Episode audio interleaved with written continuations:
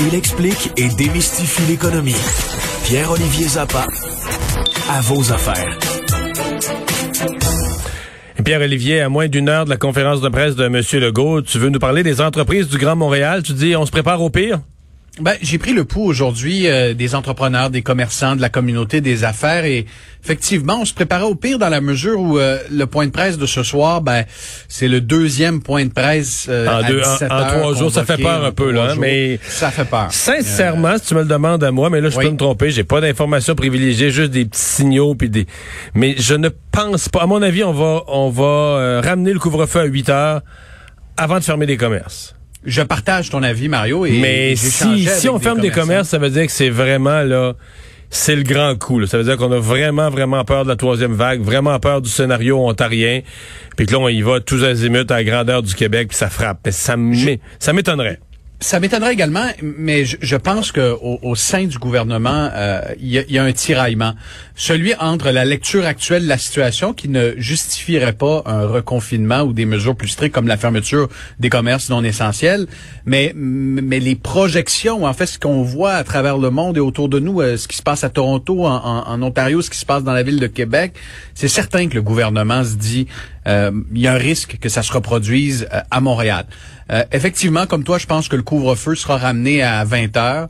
Euh, je ne pense pas que la santé publique ait recommandé, euh, à la lumière des, données qu'on a actuellement, une fermeture de Montréal, une, refermeture. Mais en tout cas, je sentais vraiment une nervosité aujourd'hui en parlant des chefs d'entreprise, en parlant à différentes en même temps, associations. En même temps, Pierre probablement qu'ils se disent ils disent, on espère que ce sera pas à soir, mais tu as toujours la crainte que si c'est pas à soir, euh, il, va avoir, il va avoir une flambée au Québec en fin de semaine, ça va être mardi prochain. Ils vivent vraiment avec une épée de Damoclès au-dessus de la tête. Là. On peut pas se le cacher.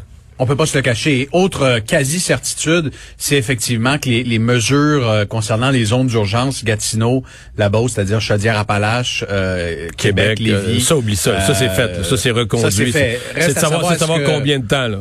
Ça va être jusqu'en mai.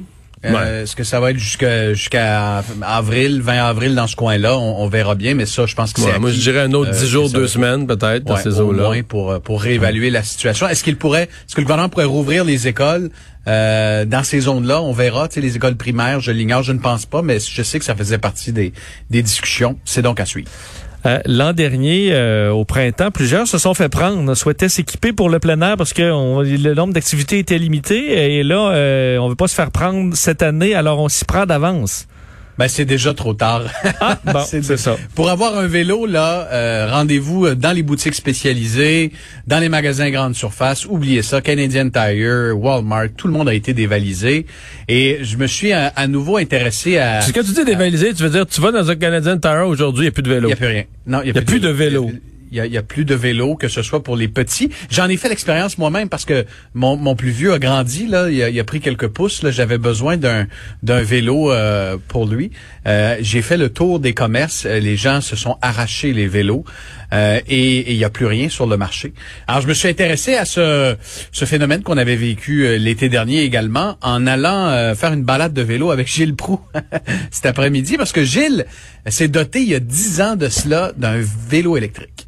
Et euh, pour ceux qui euh, fréquentent l'île des Sœurs, là, euh, vous allez souvent croiser Gilles Proux en vélo électrique. Moi, la dernière fois que j'étais allé à l'île des Sœurs, j'avais croisé Gilles, puis il m'avait tellement vanté son vélo électrique, comment c'était formidable. Tu voulais voir ça de tes yeux. je voulais voir ça, je voulais le tester, puis je voulais visiter l'entreprise qui fabrique ces vélos électriques qui est euh, qui les conçoit, c'est-à-dire euh, et qui est basé à l'île des Sœurs. Et eux, Mario, c'est incroyable.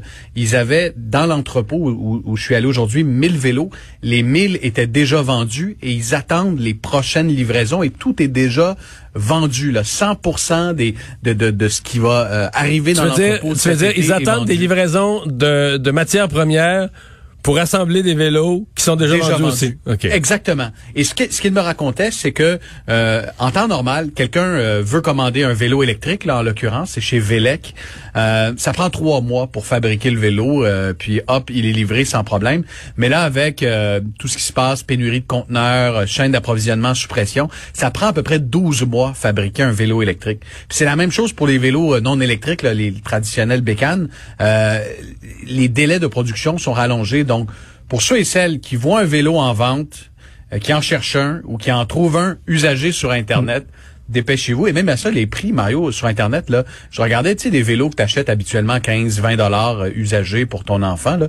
Ben là, évidemment, le mot s'est passé. Tu trouves rien en bas de 75 100 dollars. C'est presque le prix d'un neuf. Si la, remise est pleine de vieux vélos qu'on n'utilise plus en famille, c'est le temps d'écouler. C'est le temps des ventes, là. c'est le temps des ventes. moi, j'en avais un, j'en avais un l'automne passé que je voulais plus avoir qui est, qui était le dernier de ma fille, là, qui est quand t'avais, mettons, 13, 14 ans, là, tu sais, là, c'est tous des adultes.